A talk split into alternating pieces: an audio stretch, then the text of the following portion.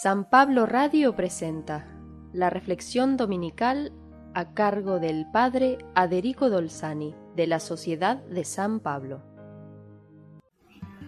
Jesús había ido a Jerusalén para la fiesta de las chozas que se celebraba en otoño, al finalizar las cosechas.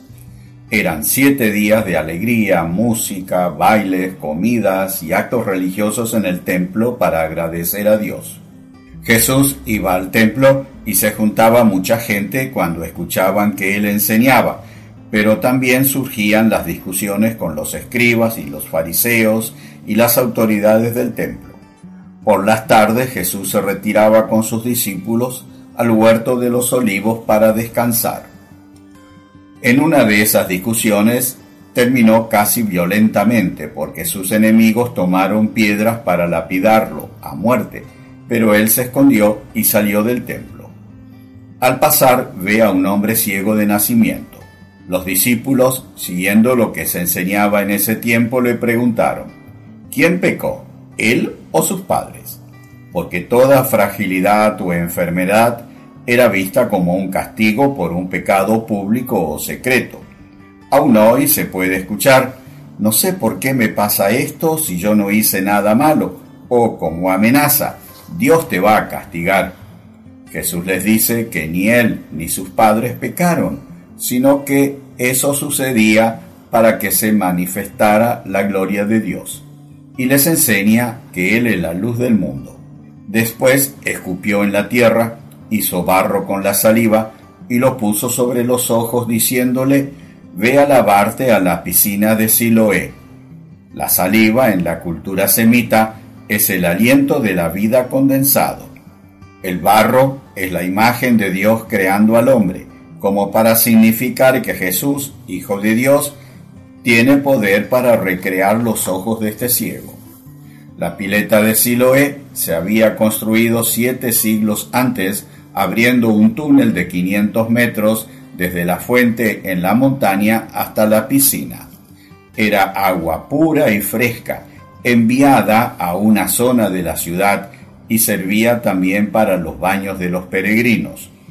Durante la semana de la fiesta de las chozas, todas las mañanas el sumo sacerdote, acompañado por levitas con trompetas y otros instrumentos y gente cantando, iba en procesión a la piscina con una vasija a buscar agua para bendecir el altar de las ofrendas.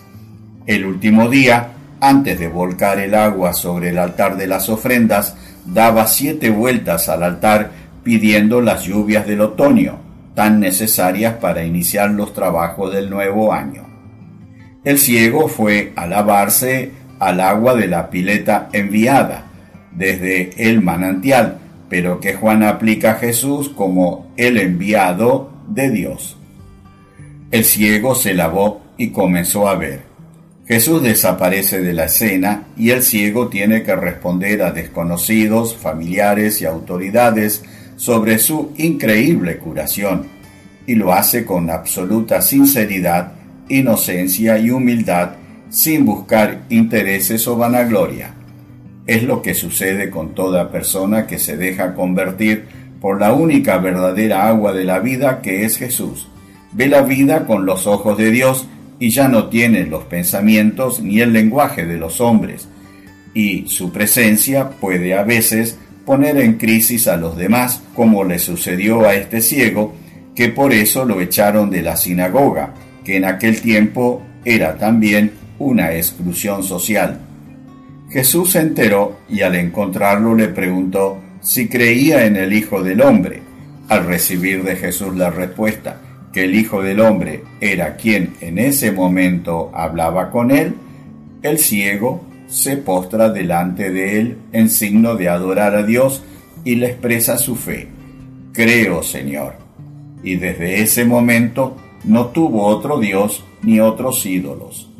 Ese milagro es el que Jesús hoy puede hacer en cada uno de nosotros, hacernos ver toda la vida con los ojos de Dios y no vivir más como ciegos que no saben a dónde van. Que Dios te bendiga en el día del Señor.